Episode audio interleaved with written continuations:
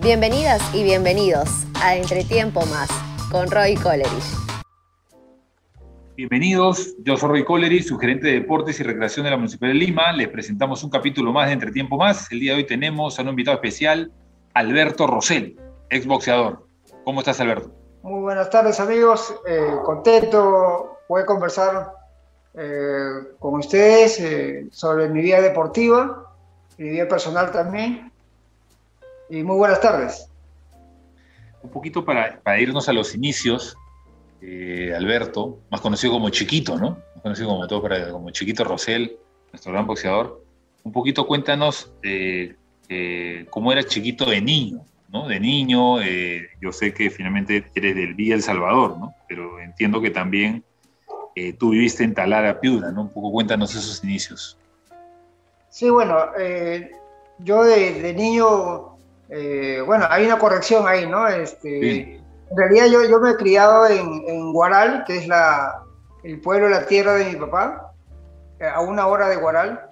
he crecido ahí hasta los ocho años, nueve años, y luego ya, bueno, con mi padre y mi familia, mi mamá, mis hermanos, todos eh, viajamos a Lima, ya en Lima nos quedamos, ¿no? Eh, y vivimos en Villa El Salvador. Eh, eso fue mis inicios desde que empecé a vivir en Lima, a los nueve años, más o menos en Villa Salvador, hasta, hasta hace algunos años que ahora estoy viviendo por acá, por Lima Norte, pero me he criado en Guaral, ¿no? Me crié en Guaral, luego me establecí en, en Villa Salvador, estudié en en Lima, parte, parte de la primaria y secundaria, y practicaba a la vez el, deporte que tanto me apasiona, que es el boxeo, ¿no? Y por ejemplo, Guaral es un, es un de algún lugar que es muy futbolero, ¿no? También de, el, lugar de las mandarinas, de las naranjas, también que viene mucho de allá. Así que me imagino que tienes recuerdos todavía de tu, época de niñez de Guaral. Sí, claro, por supuesto. En realidad, eh, yo me he criado a una hora de Guaral, es un valle, el valle de Guayopampa, que, que su fruta bandera es eh, el melocotón, el, durazno, mm, mm. y, siempre se, se, ha caracterizado por tener mucha variedad en, en cuanto a, las frutas. Y, Guaral era este, la provincia, bueno, de, eh, en la cual siempre está conocido por, por, su producción de naranja, hoy en día por el chacho al palo, y, este, y, muchas cosas más que son atractivas eh, para todos los que quieren conocer Guaral, ¿no? Para, muchos que no te conocen de repente, como nosotros sí tenemos el privilegio, eh, Chiquito también juega al fútbol, ¿no? Juega muy bien al fútbol. Sí, claro. Eh, yo vengo de una familia futbolístico, eh, que le gusta mucho el fútbol. Eh, mis hermanos han practicado bastante el fútbol. Tengo primos que han jugado en la profesional también. Eh, y siempre el, el, gusto por la práctica del fútbol ha, sido uno de mis deportes favoritos. y siempre he participado desde de, de, joven, de niño, en práctica de fútbol con mis hermanos, en campeonatos que organizaban, digamos, nuestro barrio y competíamos siempre, ¿no? Cuando tenía 8 años, 9 años, 10 años, pues yo empiezo a practicar boxeo cuando ya tenía 14 años. Ah, ya es grande. Sí, a los 14 años empiezo yo a practicar boxeo, pero antes de eso siempre hacía mucho deporte, pero más el fútbol. ¿no? Más el fútbol. Sí. Y, y, la pregunta que van a hacer todos, ¿a Chiquito le pegaban en el colegio o Chiquito pegaba en el colegio? ¿Cómo, cómo? A chiquito le pegaban en el colegio o chiquito pegaba en el colegio, en el buen sentido de la palabra, digo, ¿no? O sea, me refiero a que siempre a veces hay personas que entran a las artes eh, marciales y alguna manera deporte de combate, a veces por una, por una situación que se da, ¿no? Sobre todo en la época de niñez, ¿no? en tu caso, ¿cómo fue? no, yo antes que, antes que practicara boxeo, eh, siempre me, he sabido defender, ¿ah? siempre me defendía. siempre salía airoso en, en cualquier, mm, digamos, circunstancia. Cualquier encuentro que tenía de, de, niño, que es algo, algo que sucedía siempre. Y, este, pero la práctica del boxeo ha sido, ha sido, después, ¿no? La práctica del boxeo... 14. No, ha sido porque que por ahí me pegaba, no, muy por lo contrario. Yo a los 14 años porque me gustó del primer día que, que vi un entrenamiento de boxeo, porque siempre había, entrenado fútbol, la parte física, la parte técnica en fútbol, pues estaba en, un club de menores, cuando tenía 8, 9 años, 10 años, 11 años, y hasta que vi un entrenamiento de boxeo y me llamó muchísimo la atención, y, y es así que yo me animo a practicar boxeo, ¿no? porque te interesó, alguien viste de repente algún referente en televisión eh, que tú dijiste yo quiero ser como él.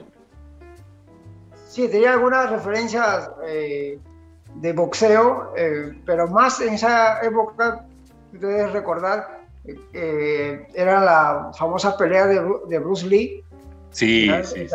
tenía, un tío que, un tío que era karateca, que me enseñaba mucho el karate defensa personal y, desde ahí empezó a, esa inquietud por, por practicar un deporte de, de, contacto, a la vez que yo, hacía fútbol, pero eh, me gustó la forma como se trabajaba, cómo se entrenaba la parte de defensa, que te da mucha seguridad.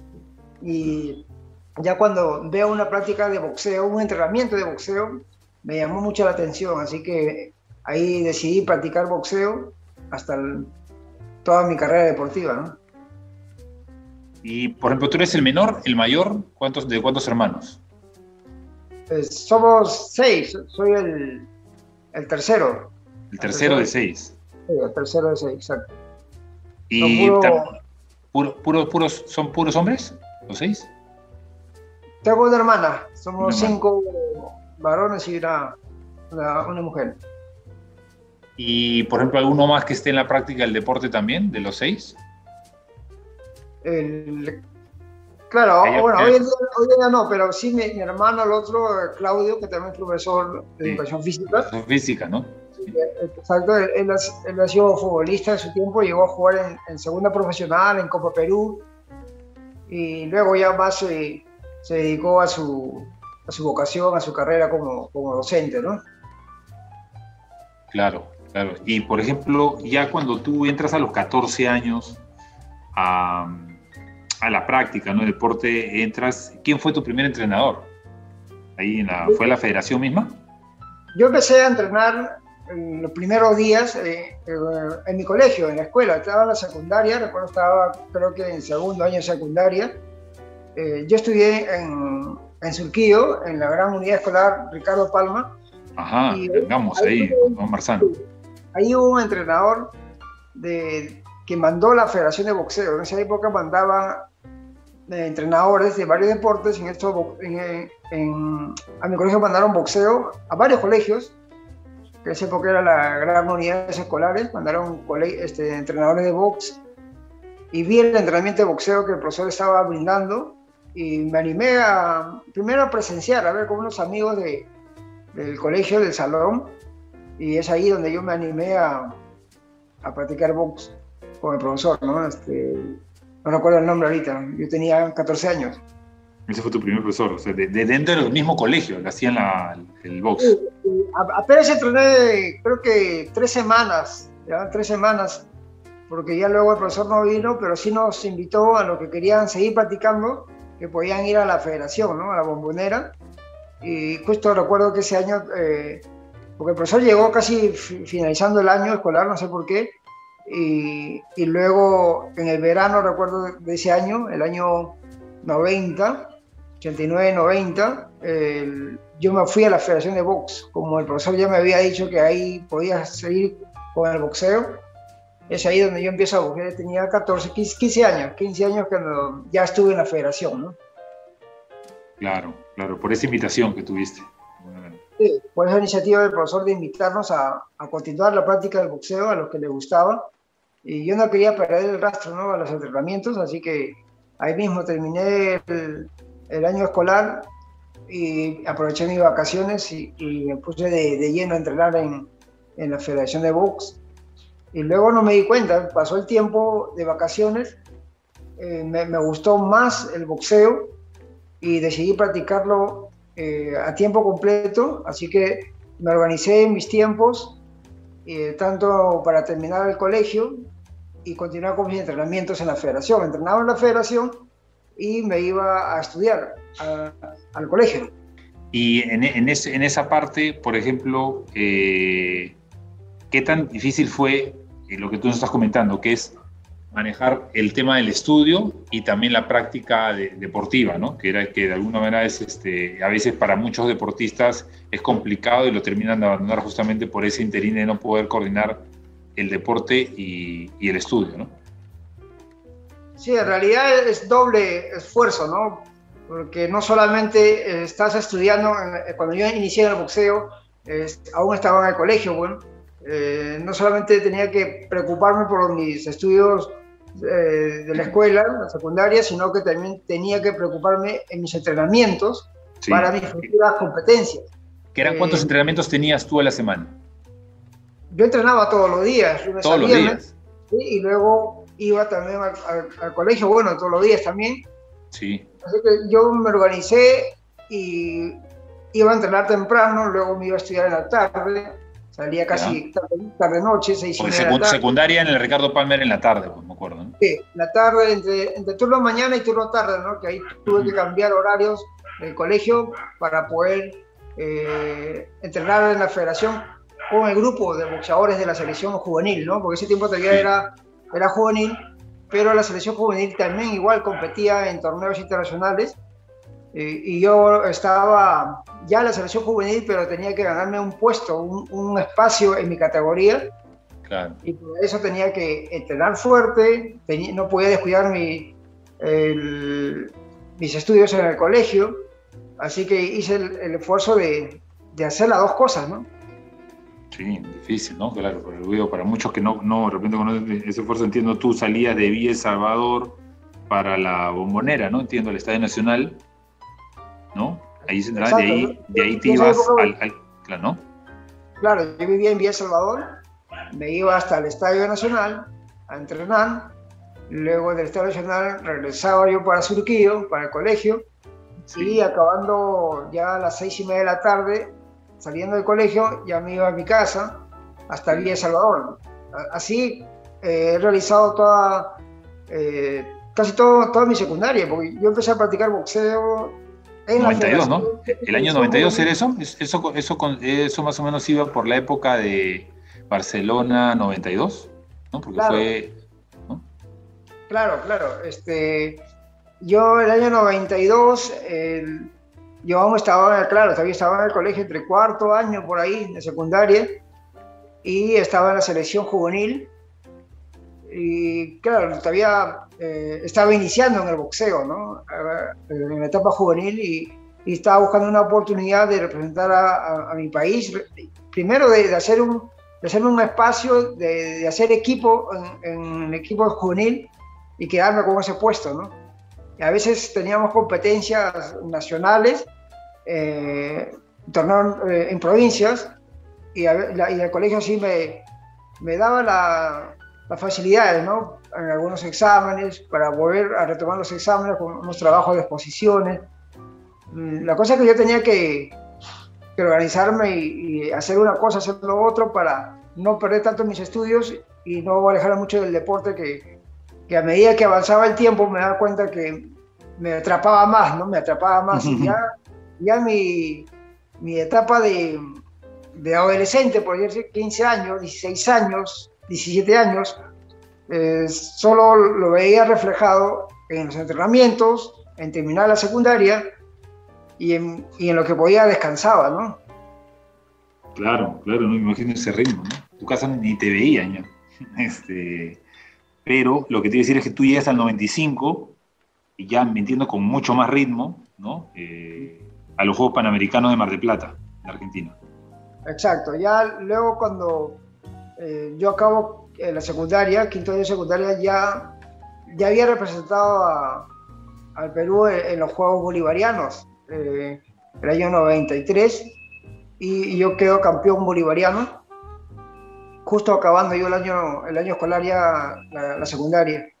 Y luego me sigo preparando en la federación con miras a los Juegos Panamericanos en Mar del Plata y en Argentina, ¿no? Y ahí se, se, fue formando ya el proceso, ¿no? El proceso eh, que todo deportista, todo atleta eh, busca de llegar a participar en los Juegos Olímpicos, ¿no? Pero ese era el camino, ¿no? Los Juegos Bolivarianos, Juegos Sudamericanos, participación en Juegos Panamericanos también.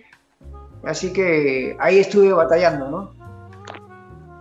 ¿Y, en los 96 tenías tú 18 años? 20 años en estos Juegos este, Panamericanos de, Buenos Aires. Ya, ya por cumplir 20 ya. 19, 20, sí. yo clasifico a los Juegos Olímpicos. También. Eh, claro, ya con 20 años, y ese mismo año se realizó los Juegos Olímpicos, ¿no?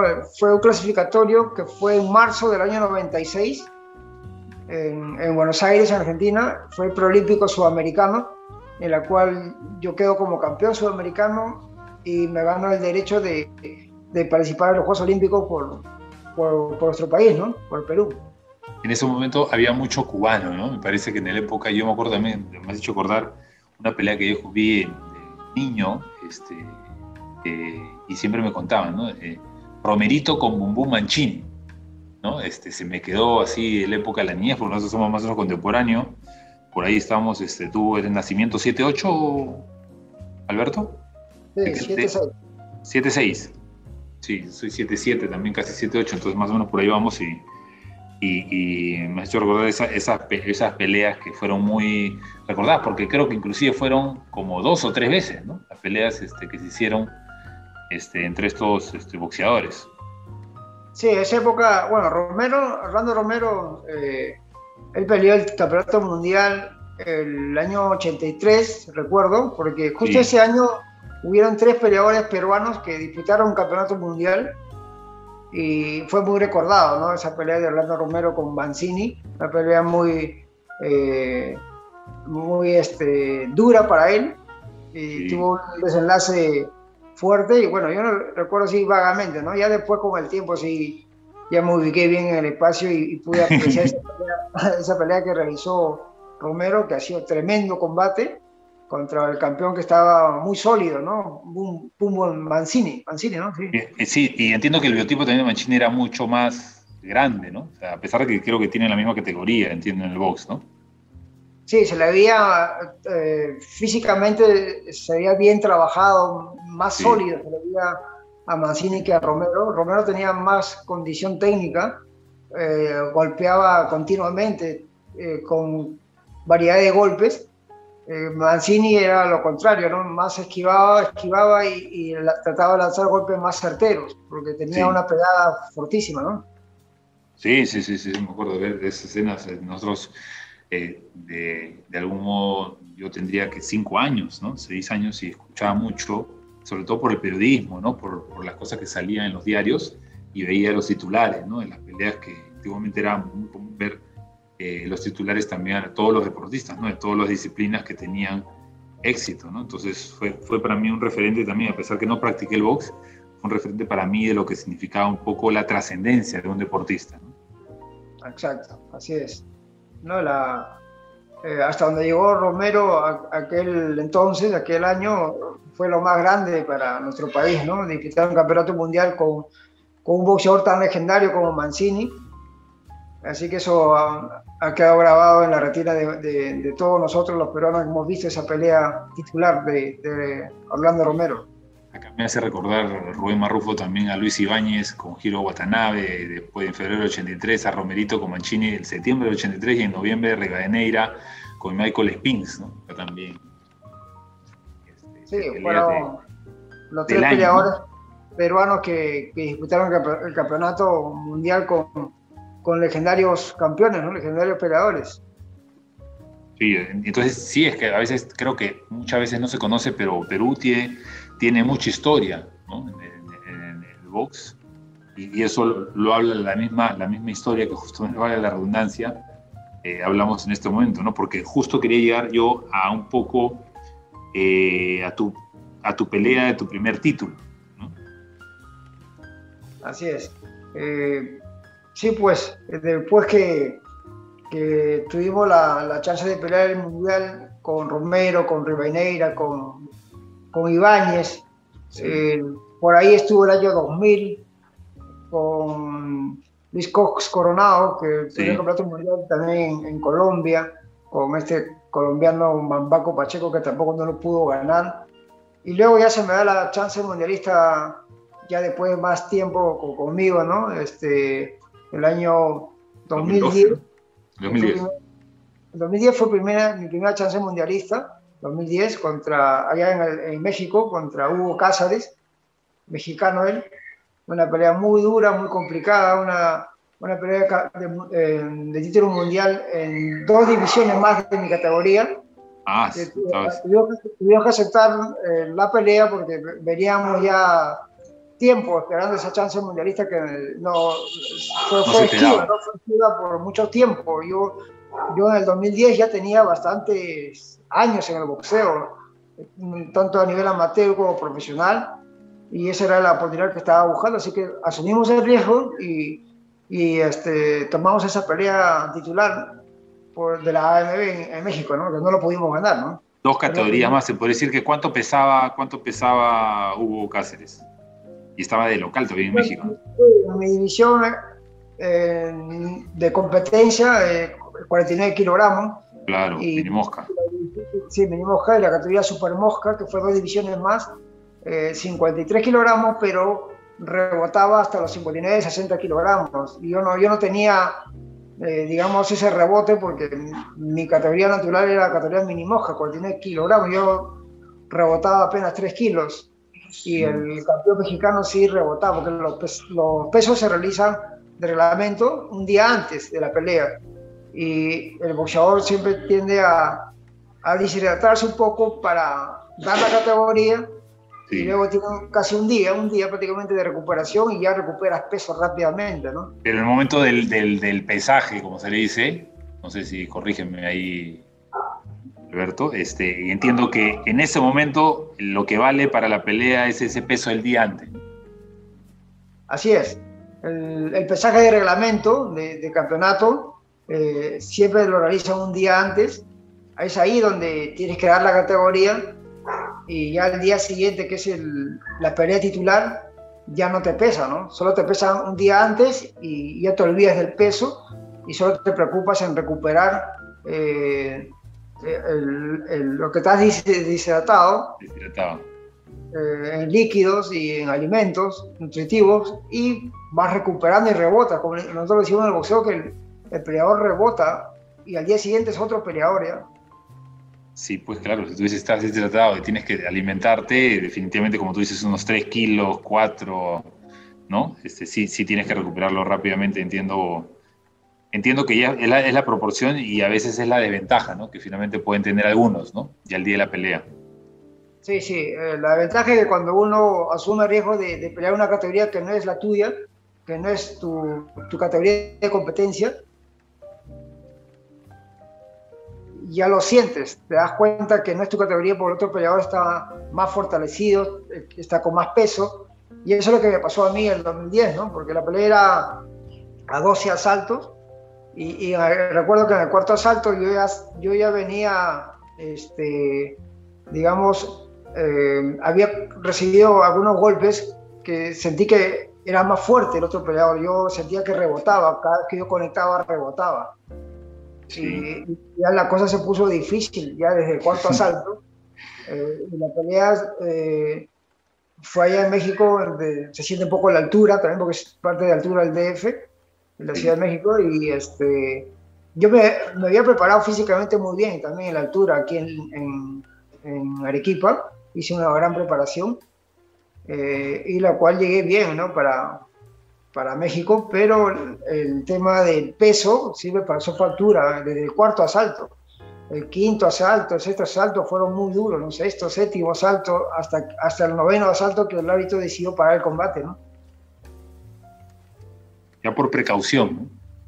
Sí, porque ya, este, si bien es cierto, estaba dando pelea, pero a medida que pasaba los rounds, eh, eh, físicamente el, el mexicano, el campeón, estaba más, más fuerte y ya mi golpe no, eh, por más que conectaba, no, le hacía mucho daño al, campeón por, por, la diferencia de peso. Claro, claro, se entiende. es 49 contra 53 y más el rebote que tú nos comentas, definitivamente sí hay una diferencia. Cuando el nivel técnico es muy parecido, eh, sí, se, sí se debe sentir en la pegada, ¿no? Sí, sí, en, el combate se siente un kilo de diferencia se siente y él tenía mucho rebote que rebotaba 4 o 5 kilos. Así que se, complicó muchísimo esa pelea, pero fue una, eh, una gran oportunidad de, pelear el título en, 2010 y ya luego eh, esperé un poco más y me dieron nuevamente la chance mundialista el 2012, ¿no? Dos años después. Y ya, este, ya en la parte final de mi, de mi carrera, en realidad, ¿no? Eso te iba a decir, ¿no? Ya por el 2012 tú comienzas el 95 más o menos un poco ya eh, de manera internacional, ¿no? A pelear, pero el 2012 recién se te da esa chance del, del torneo AMB. Claro, yo ya este, a nivel aficionado empiezo a competir internacionalmente el año 93 por ahí, 97, 93 internacionalmente a nivel amateur y profesional eh, el año 99 99, 2000, ya empecé a hacer mis peleas profesionales internacionales. y del año 2000 hasta el 2012, que me da ya la chance mundialista en mi división, ya había pasado bastante tiempo. Ya había tenido bastantes combates en, muchas partes del mundo, pero no había tenido una pelea titular en, mi división. Así que eh, se esperó mucho, ¿no? No tuve mucha suerte, por decirlo así, no tuve mucha suerte que que en mi, eh, en mi apogeo del boxeo no tuve esa chance mundialista, ¿no? Digamos a los 26 años, 27, 28 años. Si bien cierto estaba peleando, pero estaba buscando esta chance mundialista que no se me daba. Y se me da ya en la parte final de mi carrera deportiva. Yo ya con 37, 38 años, que peleé el campeonato mundial en el 2012, ¿no? Eso te iba a decir, ¿no? O sea, pero fue un mérito un poco, yo creo, a tu, a tu perseverancia, a tu disciplina, chiquito, ¿no?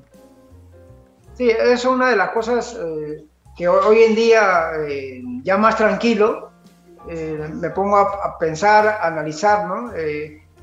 ¿Cómo es que pude lograr mantenerme durante tanto tiempo entrenando y peleando y, y, y esa, esa voluntad, ¿no? Esa voluntad de, de continuar entrenando, de continuar buscando esta chance, este sueño, este objetivo, eh, y la perseverancia que puse para poder entrenar, eh, ha, sido increíble, ¿no? Porque yo creí que, que, la chance mundialista se me iba a dar mucho más antes, 27 años, 28 años, y se me da 10 años después, ¿no? A los 37, 38 años, ya, ya casi eh, retirándome del boxeo, se me da la chance mundialista, gano el campeonato mundial en 2012 y, y, se me da una, una segunda... Un contra otro mexicano, ¿no? Contra, contra otro mexicano también, estaban los mexicanos siempre en tu camino. Exacto, con otro mexicano, con el Torito Rodríguez, fue mi segunda chance con, con el otro mexicano y este eh, donde gano el mundial, pues, ¿no? El, título a, 12 rounds también fue, también a 12 rounds, porque fue por decisión unánime, ¿no? sí, ganamos por un unánime en 12 asaltos eh, contra Rodríguez de México, él un boxeador bastante joven, apenas con 24 años, 25 años, no pasaba de esa edad, yo ya tenía 37, 38. Y la experiencia tuvo que ver mucho ahí, ¿no? Este, en la cual pude ganar ese combate y luego de ese combate eh, tuve como un, por decirlo así, un segundo aire y me mantuve dos años más eh, defendiendo el título, defendí eh, dos años, defendí el título mundial de la AMB. 2013, ¿no? Claro, y, realicé cinco defensas, ¿no? Como campeón mundial de la AMB. Y de ahí llega el 2014, ¿no? Que entiendo que el 2014 tuviste otra pelea con... Pero entiendo que se dio una mezcla de, boxeadores que fueron subiendo de categoría, ¿no?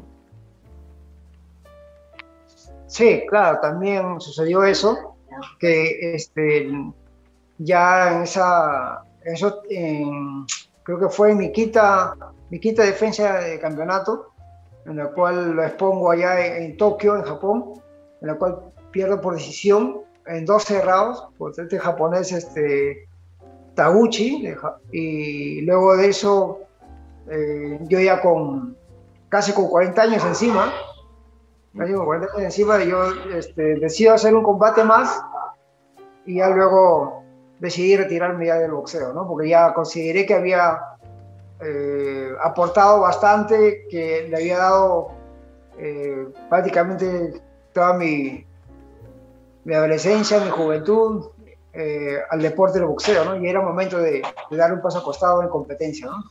Que, es, que eso es un momento a veces difícil, ¿no? De, de, asumir porque uno a veces siempre cree, por la misma fortaleza y la misma disciplina, vuelvo a decir que, que, que hablamos un momento, cree que siempre puede dar más o que tiene más por dar, ¿no? Y es una decisión que a veces cuesta, pero es necesaria tomarla, unos dicen también, hay que dejar el deporte antes que el, en el caso del fútbol, decían mucho, no hay que dejar el fútbol antes que el fútbol te deje, ¿no? Pero, pero es una situación, porque uno se preparó tantos años para esto, 20 años en tu caso, más o menos 25 años, y, de pronto decir, ahora qué voy a hacer, ¿no?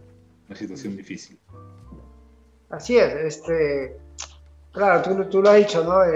haber entregado casi parte de tu vida a, un deporte que, que, te apasiona y que luego llegue el momento en el cual dices, ya no puedes, ya no puedes continuar, ¿no? Ya no puedes continuar porque el tiempo pasa, no perdona y, y ya es momento de retirarte. Es una decisión difícil porque vas, dejas de hacer algo que, que lo has hecho durante tantos años y e, ese, ese cambio, ese, ese proceso de, de, de, dar un paso al costado, que significa muchísimo, estás dejando algo que has hecho durante casi toda tu vida y ya no lo vas a hacer, no lo vas a poder vivir en lo que, lo que uno siente como atleta, como deportista.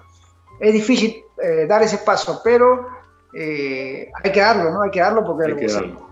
pasa factura, ¿no? Así que preferí primero este, cuidar mi, mi, salud y al margen de eso considero que, que logré los objetivos que, que, me había trazado, ¿no? tanto a nivel amateur de representar al país en los Juegos Olímpicos, eh, a nivel profesional de ganar un mundial, defenderlo en cinco veces. Creo que había logrado lo que me había propuesto, ¿no? Y, y de ahí, claro, de ahí debes buscar siempre la decisión de si uno quiere estar más en la gestión o como entrenador, ¿no? que es otra también decisión que uno va encontrando en el tiempo, ¿no? al retiro.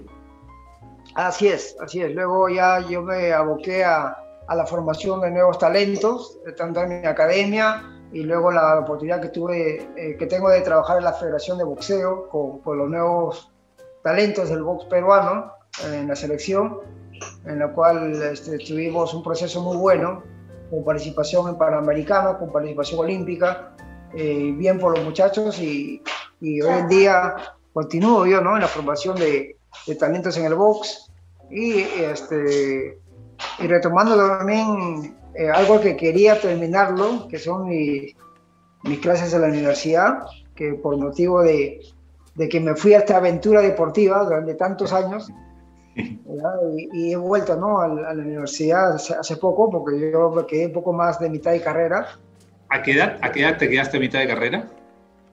Eh, no, yo me fui muy temprano, a los 22 años, apenas yo, 22 años me fui y, eh, dejando a mitad de carrera de la universidad, educación física, y este, en esa época me fui, recuerdo, a vivir a Estados Unidos una temporada eh, en busca de, de, mis sueños en el deporte.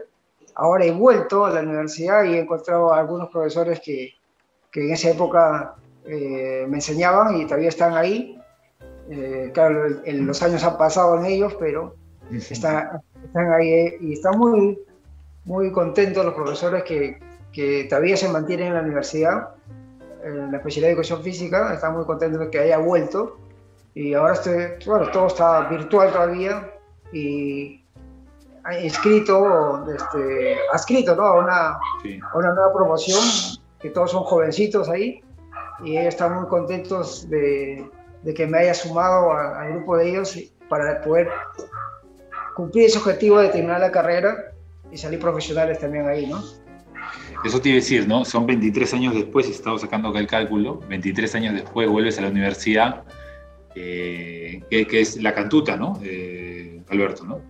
Sí, Enrique Guzmán iba a la cantuta. Enrique, Guzmán Ibaye, eh, y, es una, ¿no? qué mejor que una carrera de educación física en la que finalmente también son profesionales que tienen que ver con, con la actividad física y el deporte, y que tiene que ver mucho que ver también con tu, o sea, va a complementar mucho también eh, tu tarea como entrenador, ¿no? Tu tarea como entrenador, este, y adicionalmente también un, éxito para los chicos, porque los chicos cuando ya fue de manera presencial estudiar con un, ex campeón mundial, no es cosa de todos los días, así que ellos, los profesores, entiendo que los tus compañeros, eh, y sobre todo algo que yo siempre escuché, que cuando uno comienza algo uno debe terminarlo, ¿no? Y eso es algo importante que tú también le estás dando un ejemplo a los jóvenes. Sí, exacto. Este, es algo que, que aún me falta este, por cumplir entre mis objetivos.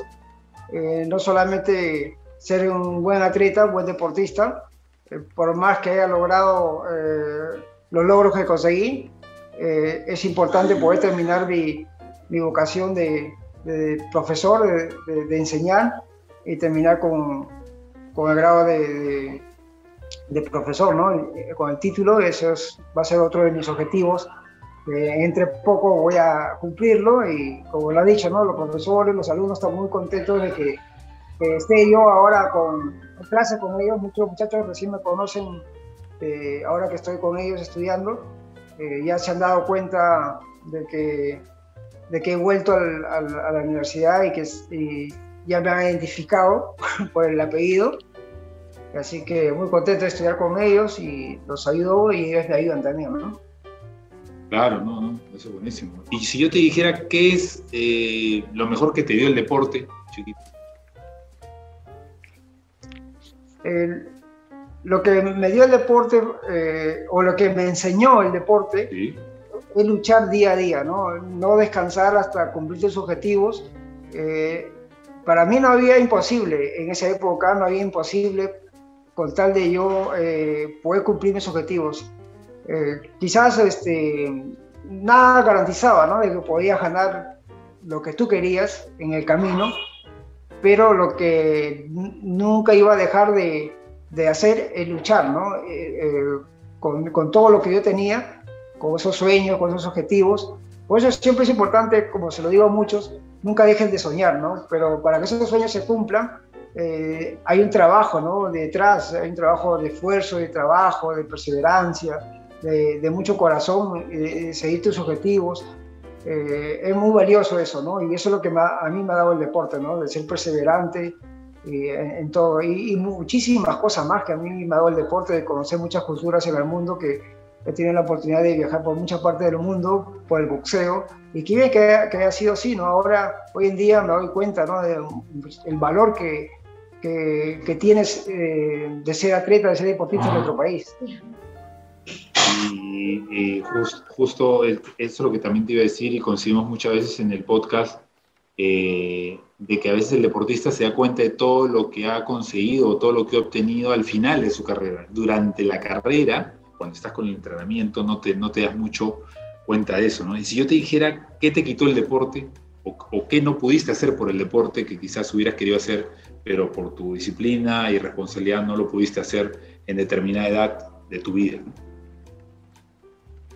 Eh, en realidad, este, algunas cosas, ¿no? Algunas cosas, eh, hoy, en día, ¿no? Que, soy padre de familia, que tengo mi familia, eh, el tiempo que, que yo le dediqué de lleno al deporte es tiempo que quizás le quité a mis hijos, ¿no? Hoy en día, la familia. En, a la familia, ¿cierto? en momentos tan importantes, especiales, cumpleaños de ellos, una presentación en el colegio de ellos, eh, un logro que ellos hayan tenido, el nacimiento de mi hijo, recuerdo también que yo no estaba en, Perú en aquel entonces, eh, cosa que ya eh, no lo vas a poder recuperar, por eso que hoy en día trato de estar al 100% con mi familia. Y entre, entre otras cosas, es que me da la oportunidad es de nuevamente volver a la universidad, retomar esto y, poder cumplir mi, objetivo eh, a nivel académico, ¿no? Sí. Tú, tienes tres hijos, Alberto, ¿no? Para los que no te conocen de repente. No, tengo, tengo cuatro. cuatro, hijos. Cuatro. Tengo una, hija, una, hija, ya bastante señorita que, que, fue, salió del país, está trabajando en otro lado. Y mis tres hijos aquí conmigo.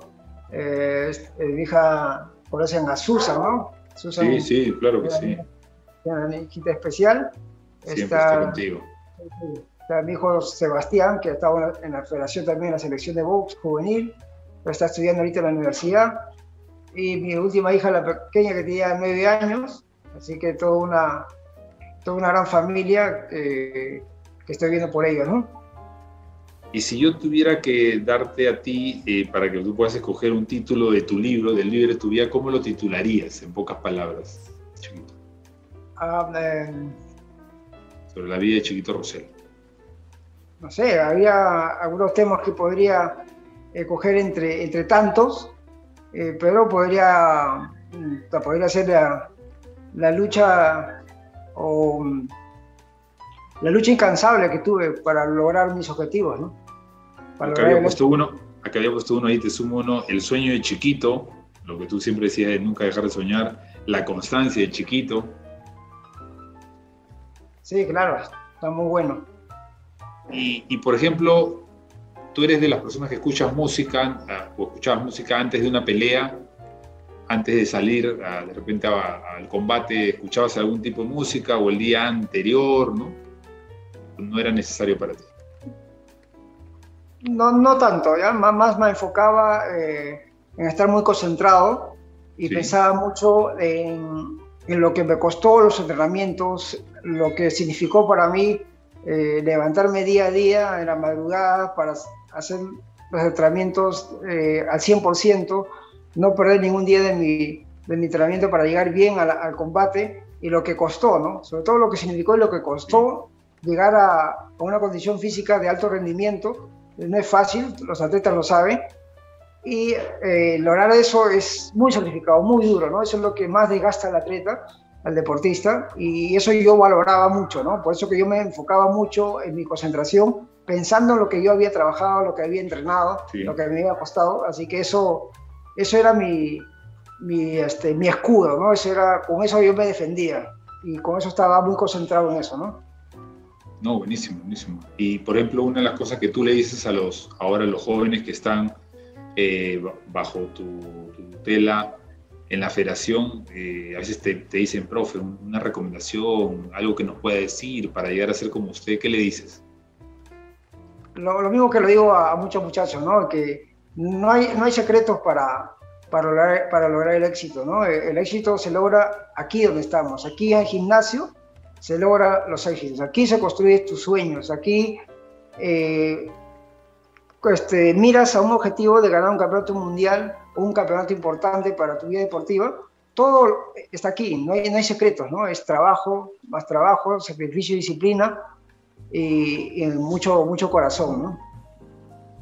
Y, por ejemplo, a las personas que nos están escuchando hoy día, este, ¿qué les podría decir que a veces sus hijos, o sea, son padres de familia y no saben de repente eh, qué, hacer con los chicos que están ahora, pues tú sabes, en pandemia, en escuelas virtuales, no están con la duda de, ver a qué deporte, porque entiendo que no solamente es el box, sino en general yo hablo del deporte, eh, eh, qué, qué, les puede dar, ¿no? Algo así que nos has contado hoy día, un poco que por qué es tan importante que los padres también escuchen eso, no solamente los jóvenes que quieran hacer deporte, sino los padres de familia también, papá y mamá, que implique justamente llevar a sus chicos a hacer actividad física y deporte, ¿no? ¿Qué les podría decir a ellos?